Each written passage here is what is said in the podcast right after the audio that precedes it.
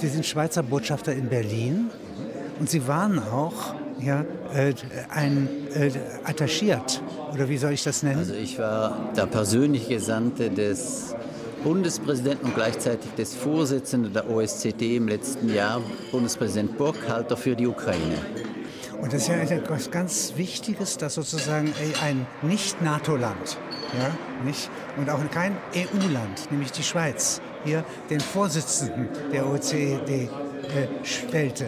Ich glaube, ja? das war für die OSZE auch sehr glücklich in dem Sinne, dass im Zusammenhang des Konfliktes mit der Ukraine die wichtigste oder eine der wichtigsten Hauptstädte natürlich Moskau war und dass die Schweiz als Nicht-NATO-Mitglied, Nicht-EU-Mitglied in diesem Konflikt über die Rolle des Vorsitzes der OECD in Moskau eine besondere Glaubwürdigkeit genoss. Und ich sehe da den äh, Präsidenten äh, der äh, Schweiz mit dem Herrn Putin, ja, nicht? Sozusagen da sitzen, ja, und zäh verhandeln. Das war am 7. Mai und ich hatte Herrn Burkhalter nach Moskau begleitet. Wir waren über drei Stunden bei Präsident Putin und das Wichtige dieser Zusammenkunft war, dass Putin die bevorstehenden Präsidentschaftswahlen in der Ukraine in dem Sinne akzeptiert hat, dass er gesagt hat, das ist ein Schritt in die richtige Richtung und daraus folgend dann auch Poroschenko als Präsident der Ukraine anerkannt hat. Das war vorher das nicht so klar. Das ja nicht immer fest. Das ja, war nicht so meine, klar. Absolut, man ja. könnte auch sagen, eine Destabilisierung der Ukraine ist ein ganz auskömmlicher Zustand. Ja, mhm. Dann bedeutet eine EU-Assoziierung gar nichts. Nicht? Also ich selbst war überrascht von der Haltung von Präsident Putin, wie er reagiert hat auf die Position von Bundespräsident Burkhalter. Das war zumindest in dieser sehr schwierigen Lage ein Schritt vorwärts. Die Schweiz hat ja einen sehr eigenartigen Status. Also ich kenne so viele große Hotels, die wie Dampfer da stehen, nicht? Ja, und in denen Friedensverhandlungen zustande gekommen und geglückt sind. Ja, ja das ist natürlich, das hängt auch mit deiner Vergangenheit zusammen, mit der Tatsache, dass wir vor allem ersten, der ersten Hälfte des 20. Jahrhunderts schlicht Glück gehabt haben, dass wir uns aus zwei Weltkriegen haben heraushalten können und danach auch akzeptiert waren, so ein bisschen auch kurz nach dem Krieg zwischen Deutschland und Frankreich, als einiges der sagen wir mal, Versöhnung auch anfänglich über die Schweiz gelaufen ist. Und diese Verteidigung der, einer unabhängigen Stellung, ja, nicht, also die militante Neutralität, die naja. kostet auch sozusagen Einsatz. Ich sehe den Herrn Sulzer beispielsweise, der war der Emissär in London ja, äh, während des Zweiten Weltkriegs ja, und musste dort verhandeln. Ja, ja. das war. Und der, hatte, der kam einmal Weihnachten zurück und war fast krank. Ja, das war natürlich in einer Zeit, als im Zweiten Weltkrieg die Schweiz die Interessen der miteinander verfeindeten Staaten verteidigte oder wahrnahm. Das ist eine Rolle, die wir noch in der Zeit danach, beispielsweise auch in Iran, wahrgenommen haben und für Deutschland in Afghanistan. Also das heißt, die Anerkennung des Großdeutschen Reichs geschieht am 8. Mai 1945 in der Schweizer Gesandtschaft in Kabul. Das, ja, da das ist Vergangenheit. Die Bezeichnung, aber, aber dass mhm. zum 8. Mai 1945 die Bezeichnung Großdeutsches Reich und die Dönitz-Nachfolge anerkannt wird. Ja, nicht? Naja, aber das war die Vergangenheit. Ich glaube, die ja, Frage ist, große Vergangenheit. Und das würde mich jetzt mal interessieren. Was macht die OECD? Was ist das? Also die OECD ist eigentlich an sich einfach eine Konferenz, in der sich 57 gleichberechtigte Partnerregierungen finden. Und der Vorteil dieser Organisation ist, dass alle gleichberechtigt im Konsensverfahren etwas tun können. Mehr ist das an sich nichts, ist nicht eine eigene Rechtspersönlichkeit, kann also die OSZE an sich kann nichts tun, es sei denn im Konsens aller beteiligten Regierungen. Und im Zusammenhang der Ukraine war es entscheidend, dass im Rahmen der OSZE Russland den Eindruck hatte oder davon ausgehen konnte, dass alles, was dort passiert, nur mit der Zustimmung von Moskau passiert. So war es auch möglich, am 21. März in der OSZE die Entsendung einer Beobachtungsmission zu beschließen. Das war in dem Sinne möglich, dass sagen wir mal Ende Februar war ja der Konflikt oder die, der Regierungswechsel und sehr rasch darauf hat die OSZE es zustande gebracht, eine Beobachtermission zu entsenden. Und danach jetzt ein weiteres Instrument, das innerhalb der OSZE organisiert werden konnte, ist die sogenannte Kontaktgruppe. Das heißt, eine kleine Gruppe, wo der russische Botschafter in Kiew und der ukrainische Außenminister und Botschafterin Talevini aus der Schweiz im Namen der OSZE, das ist diese Dreiergruppe, die dann auch in Minsk diesen Waffenstillstand hat aushandeln können. Das sind ganz subtile Organisationsformen, bei denen Autoritas, also eine Autorität, eine Achtung äh, zu genießen.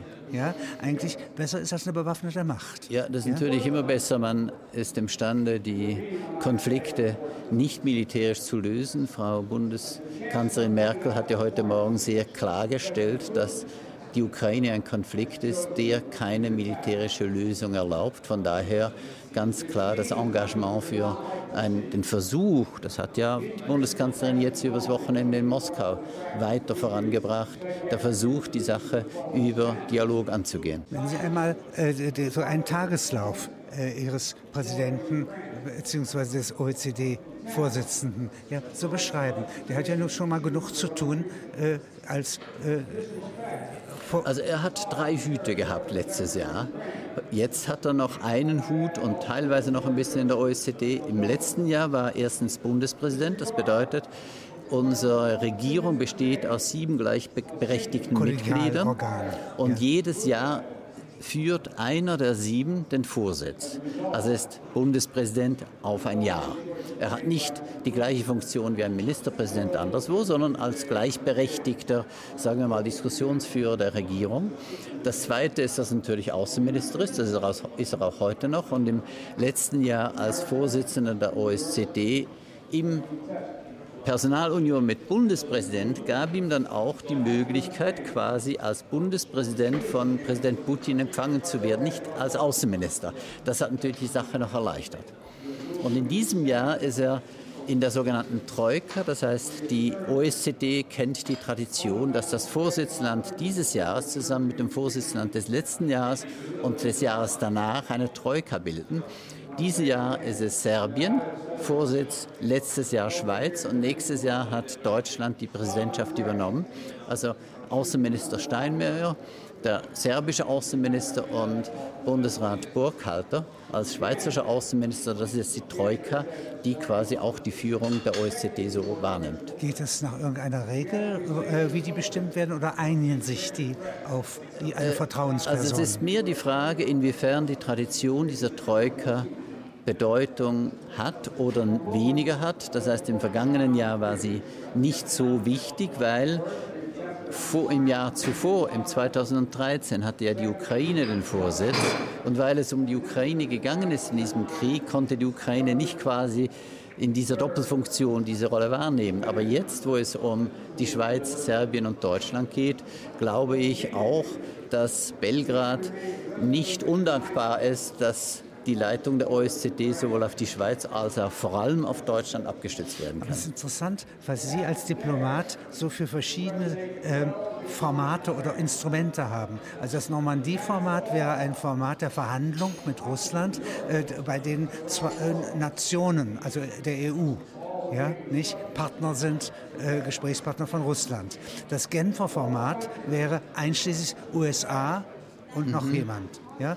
Und es gibt auch noch das Normandie-Format. Ich meine, das ja. ist, es spielt ja keine Rolle, wie man die Sache angehen kann. Aber es sind es ganz verschiedene auch, Instrumente. Ja, es ergibt sich auch aus einem gewissen Zufall, dass in der Normandie der russische Präsident, der ukrainische Präsident, der französische und deutsche Bundeskanzlerin zusammengekommen sind. Wegen der Feiern äh, zu, ja. zu Gedenken der Invasion. Ja, und daraus hat sich so ein Format zusammen. ergeben, ja. was sich jetzt auch wieder darin geäußert hat, dass äh, Präsident Hollande und Bundeskanzlerin Merkel zuerst nach Kiew geflogen sind und jetzt nach Moskau. Also das, das ist einfach, naja, in der Notwendigkeit, jetzt voranzukommen, eine der zur Verfügung stehenden Formate.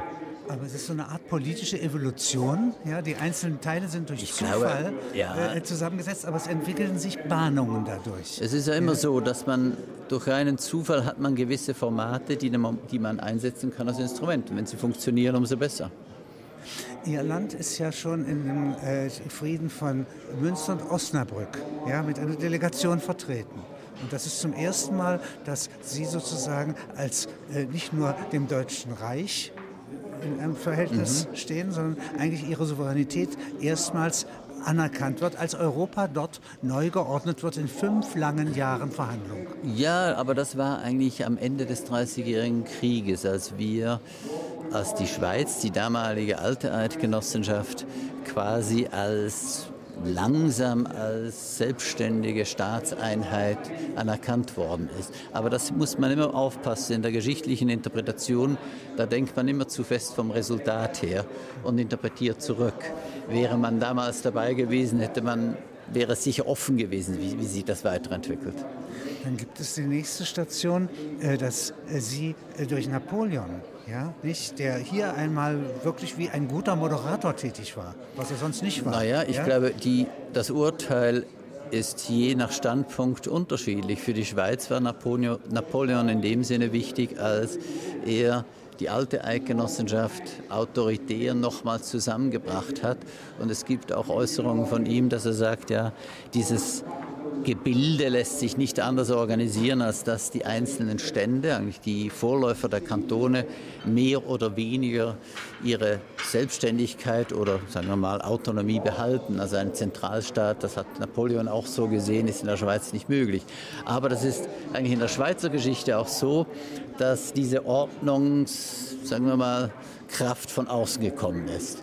Im Moment, wo man die eigene Kraft für die Staatsbildung dann im 19. Jahrhundert erst langsam hat herausbilden können. Das, das ist, ist 1848. Ja? Richtig. Da das haben ist, Sie dann das, sozusagen Ihre Verfassung eigentlich Also das ist eigentlich der Beginn, das ist der Beginn der modernen schweizerischen Geschichte, dass sich die alten Kantone, die sich dann ergeben haben, auch aus der napoleonischen Ordnung, sich nochmals neu als zentral, als sagen wir mal, nationaler Staat formiert haben. Notabene die einzig erfolgreiche Republik in Europa, währenddem die 1848er Revolution anderweitig ja nicht funktioniert hat. Das ist wirklich wahr und das ist auch etwas ganz Interessantes, dass alle anderen äh, Nationen und Nationalstaaten sich anders bilden als Venedig, die Schweiz und die Niederlande. Das sind die drei Ausnahmen. Das sind wirkliche Republiken, ja, die nicht durch einen König und eine Beamtenschaft entstehen. Es ist alles wunderschön in der Geschichte.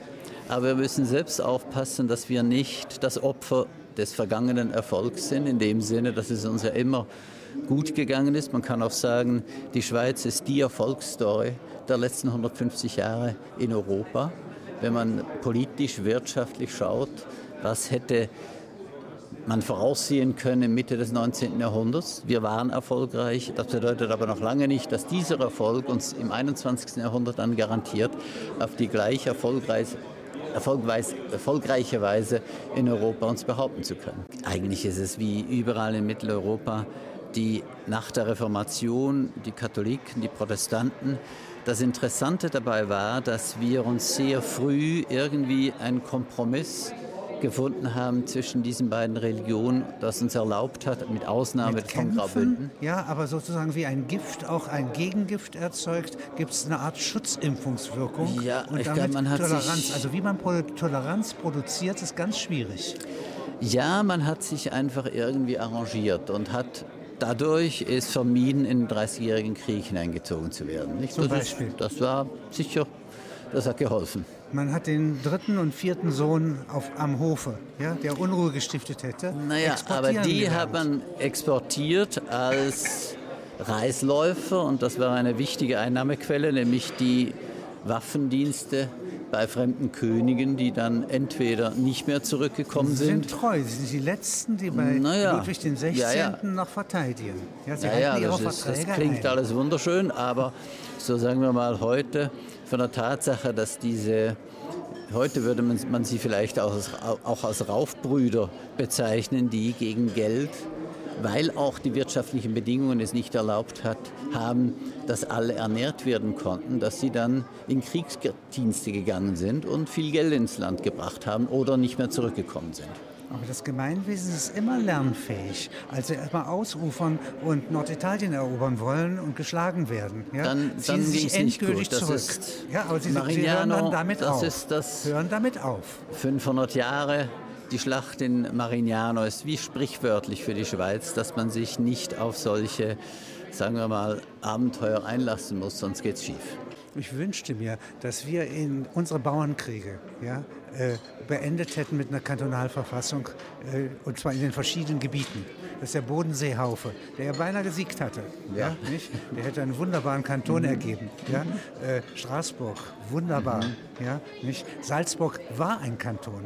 Über mhm. drei Jahre waren die stabil. Mhm. Ja? Nicht? Und dann kam es zu der kläglichen... Also da hat man in dem Sinne Glück, dass sich dann diese, sagen wir mal, politischen Gebilde ohne einen Zentralmacht haben zusammenfinden können. Und das äußert sich vielleicht heute noch in der Tatsache, dass wir eine politische Kultur haben, die sehr stark von unten nach oben geprägt ist. Also die quasi, wir haben weniger Obrigkeitsgläubigkeit in der Schweiz als anders, anderswo. Und das ist, ja, äußert sich auch in der direkten, direkten Demokratie, dass so bei uns das Verständnis ist, das Volk ist der Souverän und entscheidet. Nicht? Und ich nehme das immer als Beispiel. Am Deutschen Reichstag steht ja angeschrieben in der Front dem, dem deutschen, deutschen Volk. Und ich frage mich immer, das sehe ich von meinem Büro aus, frage mich immer, wer ist das eigentlich das Subjekt dieses Dativs? Also wer gibt da in wessen Machtvollkommenheit dem Volk als Dativobjekt ein Parlament. Sehr richtig, also das, sehr richtig. Das von oben haben, gegeben. Wir haben eine Inschrift in der Universität Zürich, wo steht, das wird ungefähr um die gleiche Zeit wurde das angebracht, durch den Willen des Volkes. Das heißt, die Universität Zürich wurde in den 30er Jahren des 19. Jahrhunderts über eine Volksabstimmung errichtet. Und nicht also dem Volk gewidmet. Richtig.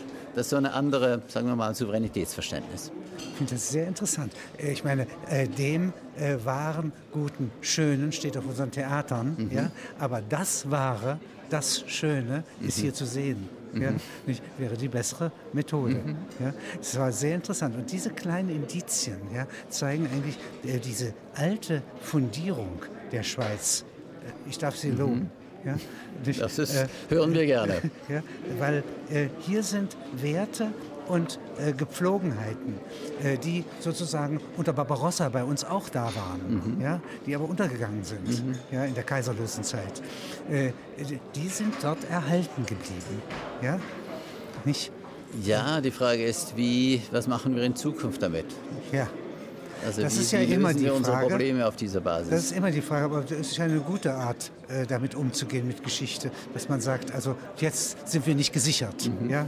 Es ist erreicht, mhm. das war 70, 71 ein vollkommen falscher Gedanke mhm. in unserem Land. Mhm. Nicht? Ja? Und das hatten Sie ja wahrscheinlich jetzt, so wie Sie es darstellen, hatten Sie das ja nicht. So ja? hatten wir es nicht, aber das ja. kommt vielleicht noch in Zukunft, die Schwierigkeit, wie wir das dann lösen. Sie haben es als, als Mythos am Anfang, also äh, bei Jacqueline Rossini im, im Tell, ja, mhm. nicht? da haben Sie einen Gründungsakt.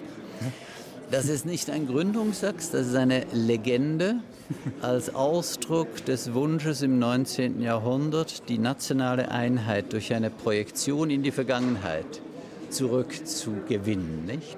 Also die, jede Nation, jeder Staat braucht seine Legenden. Und wir brauchten die Legende des Wilhelm Tells als Gründungsmythos in einem Zeitpunkt, wo im 19. Jahrhundert diese Zentenar feiern. Das heißt, man hat überhaupt erst im 19. Jahrhundert begonnen zu überlegen, Geschichte in Jahrhunderte zurückzudenken. Und dann hat man gemerkt, uh, wir brauchen 1891 war das, brauchen wir etwas in der Vergangenheit. Und dann hat man ein Datum eines Bundesbriefes von 1307 zurückdatiert auf 1291 und damit das verbunden mit der Legende von Wilhelm Tell und dann kam natürlich der gute Friedrich Schiller und hat uns dazu das nationale Epos geschrieben und damit war die Sache geregelt. Nicht? Und in der Schule haben wir den Wilhelm Tell gelesen, wie er heldenhaft den bösen Vogt Gessler umbringt. Nach unserem Begriff ein Terrorist. Aber naja, das war Freiheit. Ein konservativer er will die alten die Werte.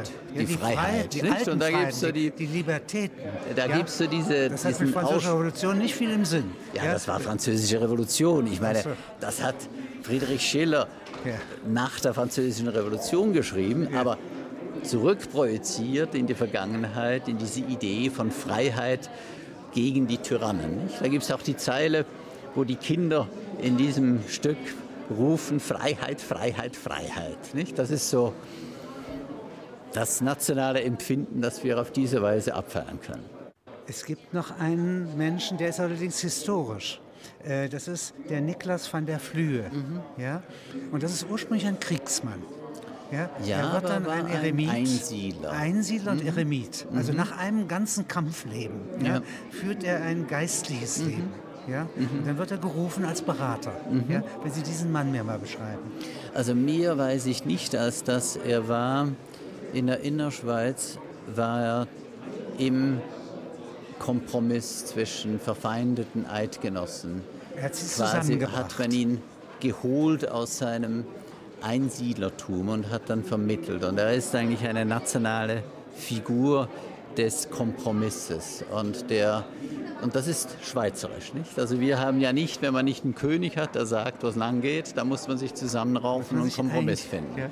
Und für dieses Prinzip in unserer politischen Kultur, wo wir immer, ich meine, wir unterscheiden uns ja von den Deutschen, dass wir die Gegensätze gar nicht beim Namen nennen, um sicherzustellen, dass man sich einigen kann. Nicht? Also ich empfinde die deutsche Kultur viel konfrontativer als meine schweizerische politische Kultur, weil wir immer schon den Kompromiss und äh, die Nettigkeit mitdenken.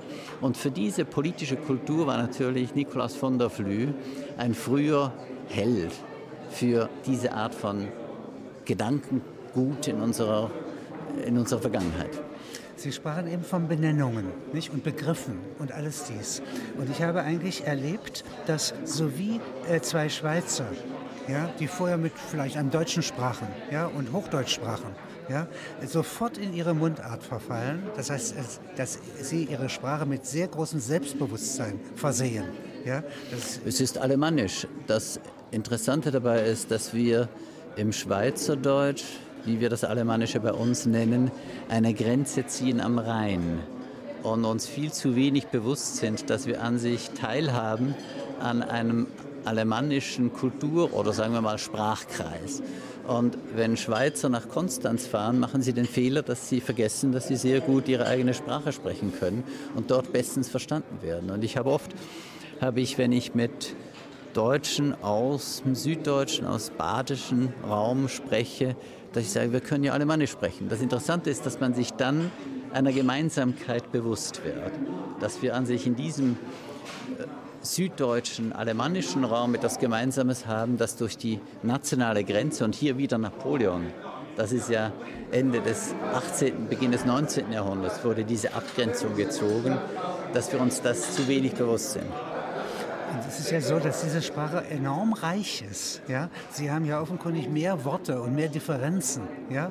Äh, in manchen Gebieten. Ja, ja? es gibt, also, sie ist also räumlich. Zum Beispiel, wir sagen dort hinten unten. Dort hinten unten, das kann man auf Hochdeutsch ja nicht so richtig ja. sagen, das klingt nicht gut, aber dort hinten unten ist sehr geläufig. Nicht? Ja. Also es ist eine räumliche, praktische Sprache, nicht abstrakt, nicht institutionell. Es gibt diese Sammlung, so wie es bei uns äh, die äh, Grimmsche äh, Sammlung äh, der Worte gibt. Ja? ja es nicht? gibt das Idiotikon, das heißt eine sehr groß angelegte Sammlung des schweizerdeutschen Wortschatzes. Das ist jetzt, glaube ich, bei Buchstaben schon sehr weit fortgeschritten, wenn es nicht überhaupt schon vollendet ist.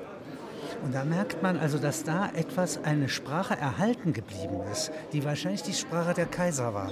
Die Kaiser, ja, die Alten, die, äh, also die Staufer beispielsweise, die haben so gesprochen. Es ist Mittelhochdeutsch. Das heißt, wir haben den Schritt vom Mittelhochdeutschen zum Neuhochdeutschen nicht vollzogen, der ja im deutschen Sprachraum über die Bibelübersetzung und damit durch eine allgemein akzeptierte Hochsprache eingeführt wurde. Bei uns ist das die Schriftsprache. Über die Bibelübersetzung, notabene, war die erste Bibel ja auf Zürichdeutsch von Zwingli.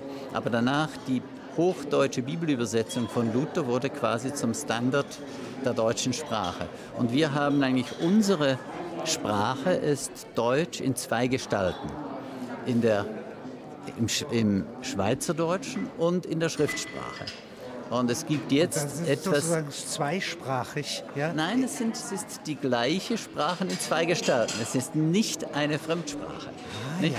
Also das heißt, es ist falsch zu sagen, Deutsch ist eine Fremdsprache, die wir lernen müssen, sondern alles, was geschrieben ist, ist Deutsch. Und wir könnten ja gar nicht überleben, wenn man sich unser Leben vorstellen würde, für einen Monat nur Schweizerdeutsch. Das geht ja gar nicht weil alles Geschriebene ist ja auf Hochdeutsch. Aber das ist an sich, das ist nichts Spezielles, sondern das ist in sehr vielen Teilen der, der Welt hat man ja eine Schriftsprache und eine mündliche Sprache, die sich davon unterscheidet. Wenn Sie einmal hier den Raum beschreiben, also mit Worten, ja, und, es mal äh, ausreizen, äh, was es da für viele Worte gibt, also für oben. Das ist gleich. Ich meine, das, das wäre, es ist mehr die Frage, bei Max Frisch, der hat sich damit auseinandergesetzt.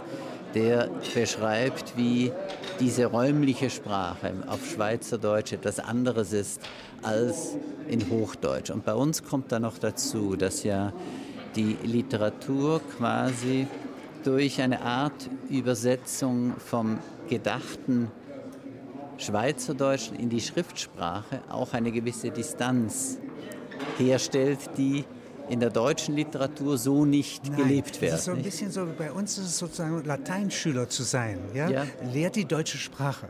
Ja, nicht? Also das ist eine sehr gute Methode, ja, mit seiner Sprache umzugehen. Es ist und, Sie, auch- äh, und das, Hoch, äh, das Schriftsprache wäre bei Ihnen das Latein. Es ist nicht, es ist schon was anderes, weil die, es ist ja unsere Sprache.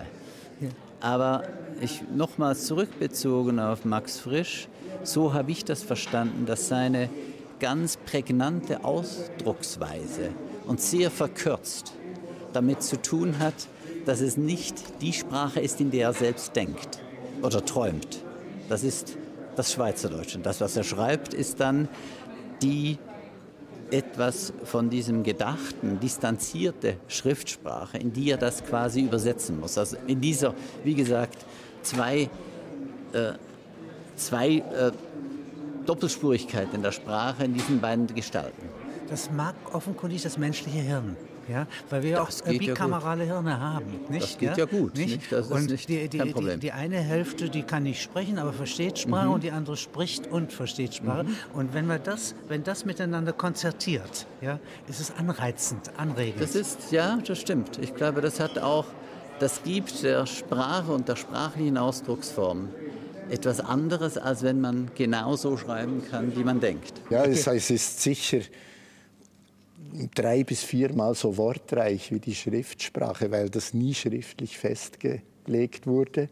Und darum hat man für jedes kleinste Handwerkszeug, für alle Düfte, für die, für, ja, für, für Blumen hat man ganz verschiedene Ausdrücke, die im Deutschen nur ein Ausdruck dann oder in der Akademie Française noch viel mehr, in Frankreich auch. Das wird alles eingeengt auf einen offiziellen Wortschatz. Und wir haben ja so in der Schweiz ein Idiotikon, das wurde geschrieben. Und das ist ein Wörterbuch, ein etymologisches Wörterbuch von sämtlichen Geräten, sämtlichen äh, Worten überhaupt der, der Schweizer deutschen Sprache. Und das ist ein unglaublich reicher Sprachschatz. Und das möchte ich wieder frei, freischaufeln. Und das habe ich gemacht mit, äh, mit Vertonungen von Texten von Anna-Maria Bacher, von dem Walserdeutsch, das Pumaterdeutsch, das noch von 70 oder 80 Leuten im Piemont gesprochen wird. Oder dann von Walliser Deutsch, von der Lerien Saarbach. Oder auch das richtige Walliser Deutsch mit dem Alpkehr oder dann äh, in Berner Umgangssprache diese großartigen äh, äh, Gedichte von Kurt Marti. Ja, zum Beispiel so rosa wie du rosa bist, so rosa ist kein Lau ist üsch. rosa lau wie rosa lau, ich wett so rosa wär ich auch. Also ist reine Musik. Reine Musik. Ja. Rosa Lau heißt Ja, äh, äh, Ro, die Rosa Lawine, Rosa Laui, ist ein, eines der schönsten Täler der Schweiz hinter Meiringen, aber es heißt die Rosa Lawine, eine Laui ist eine, ist eine Lawine. Ja. Und das ist der, der, er kommt nur von dem Wort einfach auf diese Onomatopee, ja, wie, wie das auch äh, Rimbaud macht oder eben vor allem französische Dichter. Der Schweizer Botschafter in Berlin, was macht er? Sie sitzen ja ziemlich genau, also ja, der, Sie sind die zentralste Botschaft zum Parlament Klar. hin. Also die, ich habe mal ein deutscher Politiker zu mir gesagt, es ist geradezu eine Frechheit, dass Sie im Herzen des Zentrums der Mitte der Republik eine fremde Fahne hissen. Und dann sage ich, ja, wissen Sie, das haben wir dieses Haus 1920 ehrlich erworben und für alles, was rundherum passiert ist, haben wir nur sehr beschränkte Mitverantwortung. Also bitte macht uns das nicht zum Vorwurf. Und es war einfach so, dass wir dieses Haus hatten und das war die Gesandtschaft von 1920 bis 1945. Danach, am Ende des Krieges, blieb dieses Haus fast wie ein Symbol der Unversehrtheit des das Landes dort ist ja stehen. Zerstört, Richtig. Nicht? Also das blieb bestehen und dann war es aber am Rand, am äußersten Westrand von West, am äußersten Ostrand von West-Berlin lange nur teilweise gebraucht, das Generalkonsulat. Und dann mit der Wende und mit Bonn-Berlin. Zogen Sie ein und waren am Punkt. 1991 war das natürlich der Ort, wo wir dann wieder unsere Botschaft errichteten. Währenddem heute ist die Frage, dass über eine Volksabstimmung am 9. Februar des letzten Jahres die Personenfreizügigkeit, die Gegenstand einer Vereinbarung ist mit der Europäischen Union, jetzt in Frage gestellt wird. Und das heißt, dass nach Verfassung ab 2017 die Schweiz wieder die Zuwanderung steuern will, selbstständig, ohne die Personenfreizügigkeit. Und jetzt ist die Frage, wie wir das umsetzen, weil natürlich das Bestandteil ist unserer bilateralen Beziehungen mit Brüssel, mit der Europäischen Union und damit auch mit Deutschland. Und wie wir das lösen, ist noch unklar. Also es ist jetzt ein ganz, zentrales Anliegen. Aber es ist was ganz Wichtiges. Da sind Eigensinnigkeiten, aber auch Traditionen, aber auch ganz wertvolle Dinge. Und ich würde mal das Schweizer Bankgeheimnis damit zuzählen. Denn ich wäre 1936 sehr froh, ja, ja, wenn ich als damals, Jude ja. zum Beispiel etwas genau. in der Schweiz äh, äh, hintransportieren kann, ohne dass das deutsche Finanzressort ja, mich also Agenten senden kann. Das war 1934, wie Sie gesagt haben, kam das in unsere Verfassung. Genau aus dieser Überlegung heraus hatte damals überhaupt keine Bedeutung für Steuerhinterziehung, wurde danach aber in den letzten Jahrzehnten diesbezüglich auch missbraucht und hat eine Haltung gegenüber der Schweiz und dem schweizerischen Finanzplatz provoziert, dass man sagt, es ist, ist, doch nicht richtig, dass ihr mit eurem Bankgeheimnis Steuersubstrat aus Deutschland abziehen könnt von Personen, die keine Steuern bezahlen wollen. Mittlerweile haben wir das gelöst. Da kann man sagen, das zeigt, dass auch solche Probleme relativ rasch gelöst werden können. Jetzt haben wir das Problem der Personenfreizügigkeit. Wir wissen heute noch nicht recht, wie wir es lösen können. Aber interessant, dass es äh, diese Konflikte gibt und an diesen Reibungen müssen Sie arbeiten als Botschafter. Naja, dafür ja? bin ich bezahlt. Nicht? Dafür ist man da, ja, nicht? Aber äh, ich muss Ihnen sagen, äh, die Frage, ich komme nochmal auf das Bankgeheimnis zurück, da gibt es den Reichsvizekanzler von Papen mhm. und der ist im Leben bedroht, weil er mhm. 1934 bereits sozusagen von rechts gegen die Nationalsozialisten op opponiert. Mhm. Ja? Und er rettet sich dadurch, dass er Akten in der Schweiz deponiert in einem Schließfach. Mhm. Ja, das, das, bewahrt ihm das Leben. Mhm. Ja, mhm. nicht? In einer Welt, die doch mafiös ist mhm. oder faschistisch ist, ja, mhm. braucht man solche Residuen der Freiheit. Ja? Und dazu gehört das Kirchenasyl, dazu gehört die äh, dass es irgendwo eine Stelle gibt, wo ich etwas verwahren kann, ja, was anderen Mächten ent direkt entzogen ist. Es muss aufpassen, dass man diese positive Funktion der Schweiz der Vergangenheit und der Beitrag, den man von der Schweiz aus hat leisten können, nicht überstrapaziert in dem Sinn, dass man sagt, es muss alles beim Alten bleiben, weil früher alles so gut gelaufen ist. Denn die heutigen Probleme lassen sich mit dem Instrumentarium des letzten Jahrhunderts nicht mehr lösen.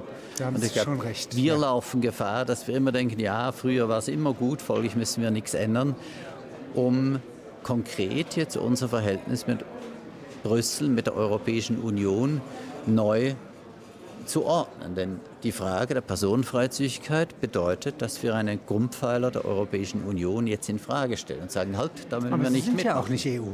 Nicht? Ja, ja, das ist halt ja seine Gründe. Das stimmt. Das ist nicht? ein Hauptargument, dass wir sagen, der schaut her, behandelt uns doch nicht wie ein Mitglied der Europäischen Union. Dann sagen wir ja, okay, aber ihr wollt über bilaterale Verträge euch beteiligen am Binnenmarkt. Das ist sehr wichtig für eure Wirtschaft, das stimmt auch. Aber wenn wir dort eine Ausnahme wollen, wird es schwierig.